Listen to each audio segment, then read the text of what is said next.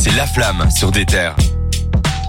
J'arrête pas d'en parler depuis des mois et là il nous sort un banger tout droit venu de l'espace là. Exceptionnel. La fève là il est, il est trop trop chaud. Cédric, toi qui le connaissais un petit peu moins avant ça, qu'est-ce que t'as pensé de ce Bah, morceau On va en parler justement. euh, alors, ce morceau, franchement, je vais pas dire que j'ai pris une claque. hein. Moi, je suis très compliqué. euh, je prends Ouais. rarement des claques. Peut-être Jawad, il va m'en mettre une après. Parce que je prends rarement des claques. Et là, franchement, j'adore. Le flow, il est incroyable. Ouais. C'est vraiment, euh, c'est, j'allais dire, c'est bien produit. Oui, c'est bien produit, mais c'est très minimaliste comme prod. Ouais.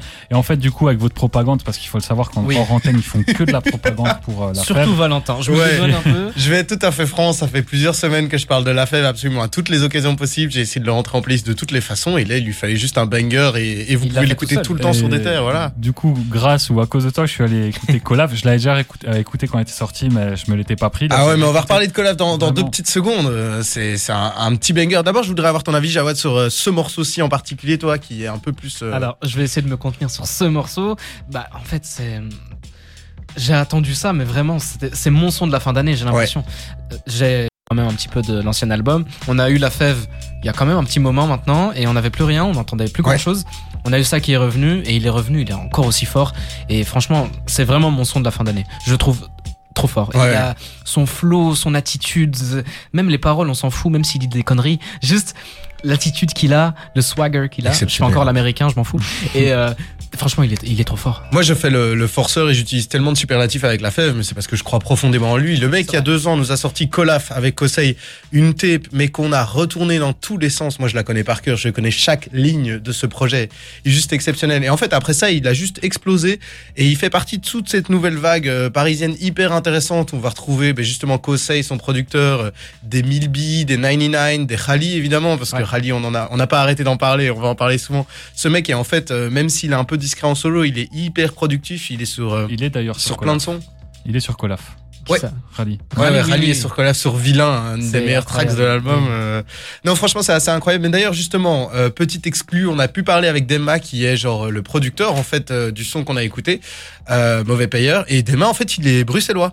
Ah ouais. On a discuté avec lui. Moi, j'ai discuté un peu parce qu'en fait, il a samplé un jeu que j'aime beaucoup qui s'appelle Hollow Knight. Et, euh, et c'est un peu par hasard, selon les recommandations YouTube. C'est un peu un digger. Il a bien aimé la, la personnalité et tout. euh.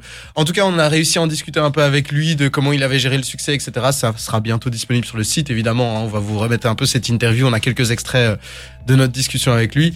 Euh, nous, on vous recommande Colaf. On vous recommande La Fève, on vous recommande Kosei, on vous recommande tout le monde de ce petit groupe. euh, C'est vraiment une dinguerie, hein, ça on Ah peut le dire. et, et pour ajouter avec son album Cossé et tout ça, franchement, le mec, il est sorti de nulle part. Il a fait un grunt de 45 minutes avec des potes à lui. Ce ouf. Ouais, dont euh, Rally.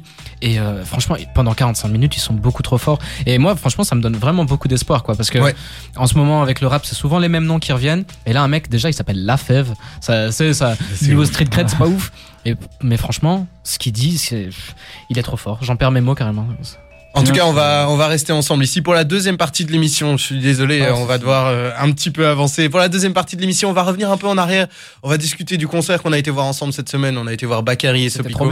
On va parler de l'album de Bakary aussi. On va parler de l'album de Django. Euh, on va faire un peu le tour euh, aux États-Unis parce qu'il se passe des trucs au niveau de l'ESAP Mob. Il se passe aussi des trucs au niveau des Migos. Enfin, restez avec nous. Si vous restez avec nous, vous aurez tous nos avis sur tout ce qui est sorti. Vous pouvez échanger avec nous, nous dire ce que vous en pensez, évidemment, sur les réseaux sociaux. Euh, on va maintenant s'écouter un petit Lefa Mentor. Euh, on en avait discuté euh, la semaine passée, euh, qui ne passe pas auprès de tout le monde, mais nous, on aime bien en tout cas. Euh, et puis on enchaîne ça avec Bandit de Juice World. À tout de suite.